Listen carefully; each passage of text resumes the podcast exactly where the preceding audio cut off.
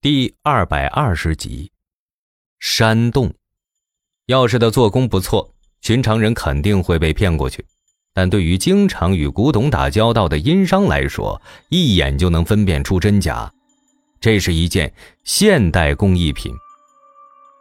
我努力控制着自己脸上的表情，不能让面前的族长看出我已经发现钥匙是假的。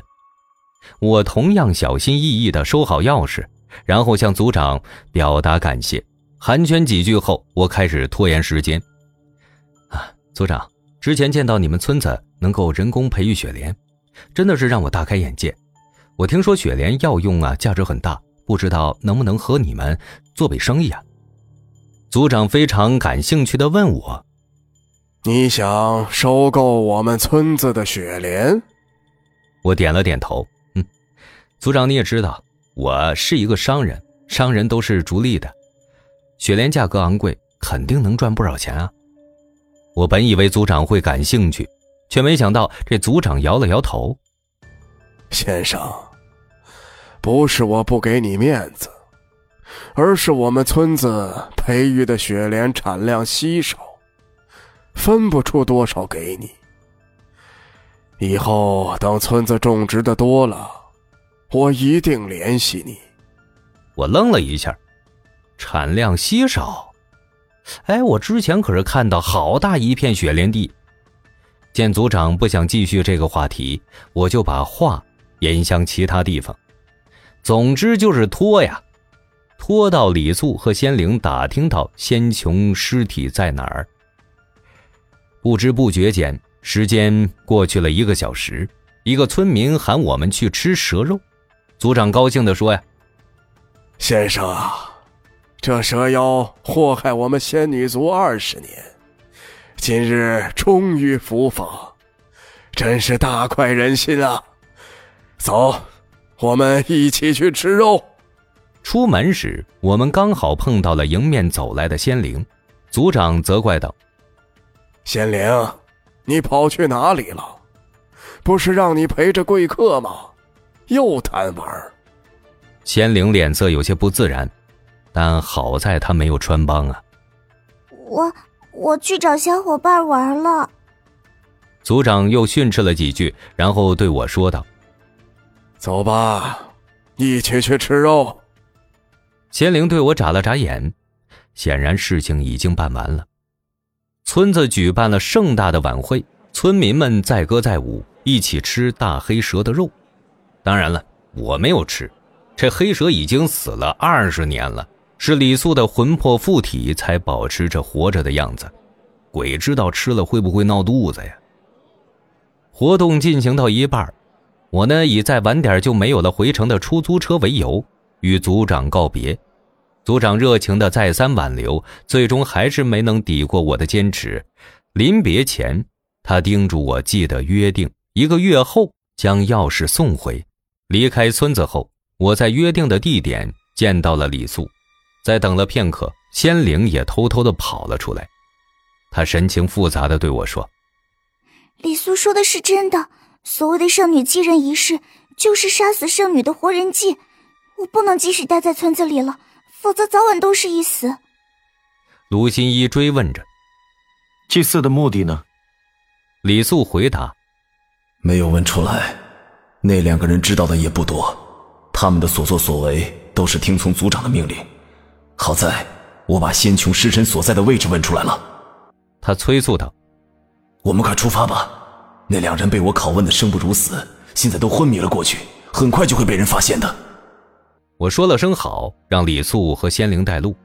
我们四人一鬼向着山上爬去。今夜天空没有云彩，月亮与星辰格外的明亮。山路虽然崎岖，好在能看清脚下的地面，一路上倒是没遇到什么危险。越过半山腰，四周就变成了白色了。山上积雪很厚，风一吹格外的凉。越往上走，李素脸上的神情越是激动，甚至他的手都在微微的颤抖着。我听着他低声喃喃地说：“仙秋，二十年了。”我终于又可以见到你了，博格达峰海拔高达五千五百四十五米。虽然我们不用爬到山顶，但对于身体弱的卢新一来说，渐渐感到了吃力。他出现了高原反应，每走一步都气喘吁吁。好在我们前来时就听从当地人的建议，买了便携式的氧气瓶。我让卢新一原地吸氧，找个隐蔽点的地方等着我们。卢新一虽然有些不甘心，但为了自己的安全着想，也只能是这样了。分别前，他有些自责地说：“哎，等回去我就戒烟。”我以前还是校篮球队的主力呢，这些年身体都被糟蹋成什么样子了？不用照顾卢新一，我们登山的脚步更快了。二十分钟后，仙灵指着远处一个峭壁喊：“就是那儿了！”我抬头顺着仙灵手指的方向看去，但什么都没发现呢。我问他：“那那有什么呀？”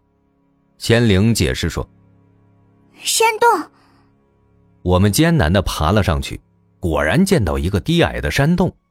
山洞的入口凹陷在峭壁上，不走到面前就根本发现不了。怪不得李素一直都没有找到。李素迫不及待地冲进山洞，然而还没过五秒钟，就听到他的惨叫声从山洞里传来。我们从背包里找出手电筒，带着林小璐和仙灵走了进去。很快的。就看到被法器镇住的李素，这法器只对恶鬼有用。我跑上前，用昆吾刀的刀鞘将其抽飞，李素得救了，但也因为他的鲁莽坏了事情。林小璐神情凝重地说：“这是子母设计的法器，一旦被触发，法器的主人就会通过另一件法器得知。